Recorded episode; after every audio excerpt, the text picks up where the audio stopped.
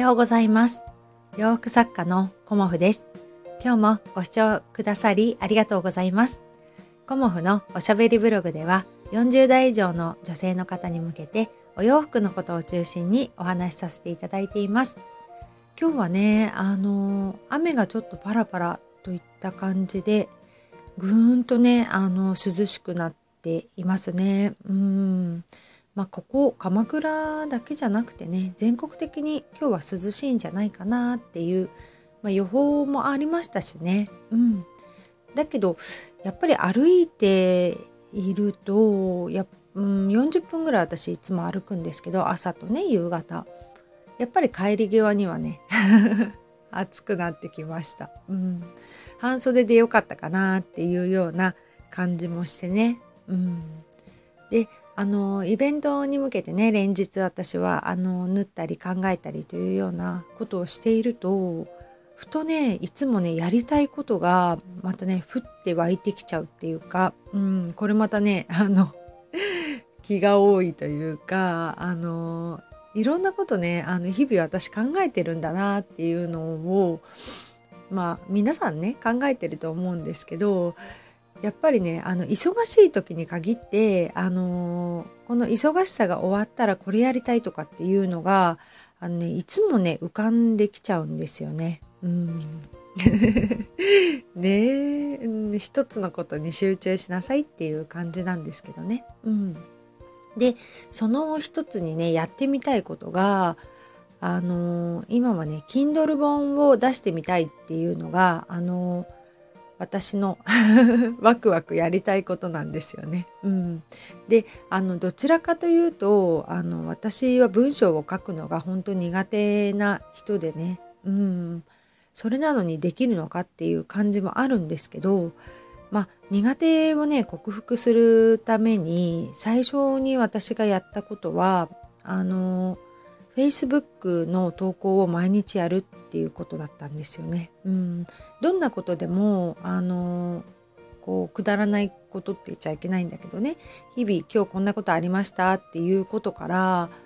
まず始めてあの文章が書けない書けないって言っててもあの前に進めないので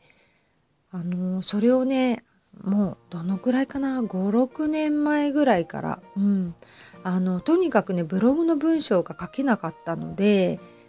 あのブログをねこの仕事をやっていくにはブログは大事ですよっていうことをあの教えてもらってブログを書く前にあのまずね文章が書けないといけないっていうねことがあ、まあ、大前提ですよね。でそれであの最初にあの始めたのが、まあ、お友達だけなのでね Facebook は。まあ、ブログもやってたんですけど Facebook の方が簡単に書いてねあの投稿できるっていうのもあってあの Facebook をねあの毎日書いて投稿してっていうのをあの続けていました。うんまあ、今はね毎日とかはやってないんですけどあのもう何年もね結構毎日頻繁にあの Facebook 書いてましたね。うん、でそうするとあの文章が上手になるかっていうのはあのまだね自分でもわからないんですけど文章を書くことにあの全然抵抗がなくなってくるっていうんですかね。うん、多分文章が書けない人っていうのはまあ私の場合ですけどまずね何から書こうかなっていうのをすごくね考えたりとか書き始めるまでにすごい時間かかったりするんですよね。うん、まあウォーキングもそうですよね。ウォーキングもやっぱり私も自然に今日行こうっていう感じで逆にねあの歩けない今日歩いてないなっていうとあもう行きたい行きたいっていうような気持ちになるぐらい今はなってるんですけど最初はねあ行かなきゃ行かなきゃみたいないつ行こうかみたいな感じでなかなかねあの行動に移しにくいんですけど文章もそうでいつも書いてるともうね気軽にねああ今日これ書いてみようみたいな感じではあのハードルが下がるというかねあの気軽に書けるようになるんだなっていうのをあの知りました。うん、でこのねあの音声配信もそうですけど最初ねあの話す時ってすごい何て言うのかな。ね。緊張しますしあのやっぱりこれもねあのすごくねハードルが高いですよね。おしゃべりを録音してそれであの公開するっていうのはすごくねハードル高かったんですけどやっぱり間を空けないであの続けてやっていくっていう方があのどちらかというとねまあ慣れっていうのかな。あって続けられるんだなっていうふうに思っているので私もあの音声配信ねあのスタイフと YouTube とっていう感じで同時に撮ってみたりだとかあとはスタイフだけ撮ってみたりとか YouTube だけ撮ってみたりとかいろいろ今試してるんですけどやっぱりねあの最初はねあの一度にスタイフと YouTube 撮ったら楽だなって思ってたんですけどやっぱりね内容を変える方がいいなと思って今はねスタイフと YouTube はね別々に撮ろうっていうことであの新しいねやり方を今試している途中です。うん、またねあの自分なりにこうなんだろうなすごく時間がかけられるっていうものでもないのでそこはねあのお仕事との調整もありますし、うん、うまいやり方をね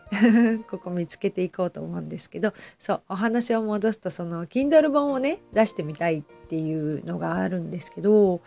やっぱりねあの自分が書きたいものをただねあの書いてるじゃダメなんだなっていうふうにも思ったりとかあとそもそも Kindle 本ってどうやって出すのかとかね費用はかかるのかとかね、うん、まあ費用は無料だっていうふうになってたんですけどじゃあ何のあの何て言うのかな。エディターっていうのかな。ソフトっていうのかな。で書いていくかとかね。まああの誤字脱字をどうやってチェックすると楽なのかとか。あとはもう根本的にあのね。何に向けてか何に、うん、何にあの絞って書くのかとか誰に見てもらいたいのかとかそういうこともねやっぱり何をやるにしてもねそうなんですよね。うんだから読んでもらえなかったらねなんとなく寂しいですしねでもあのいろいろね調べていくうちにあの主婦の人でもね、まあ、3ヶ月ぐらいで書き上げてる方が結構いますよっていうような感じでねあの説明されていたのでまあ私も展示会が終わって、まあ、年内にはねあのうん、できるようにちょっと挑戦してみようかなっていうふうには今思ってます。うん、まあお仕事がねあの10月も展示会あって12月もまた個展をやる感じであと多分年明けもしねあのお声をかけていただけたらまあ2日ぐらいの発想でイベントを参加するのかなっていうね。そんな感じのスケジュールなのでね。本当にバタバタと。年末はねありがたいことに毎年忙しいですけど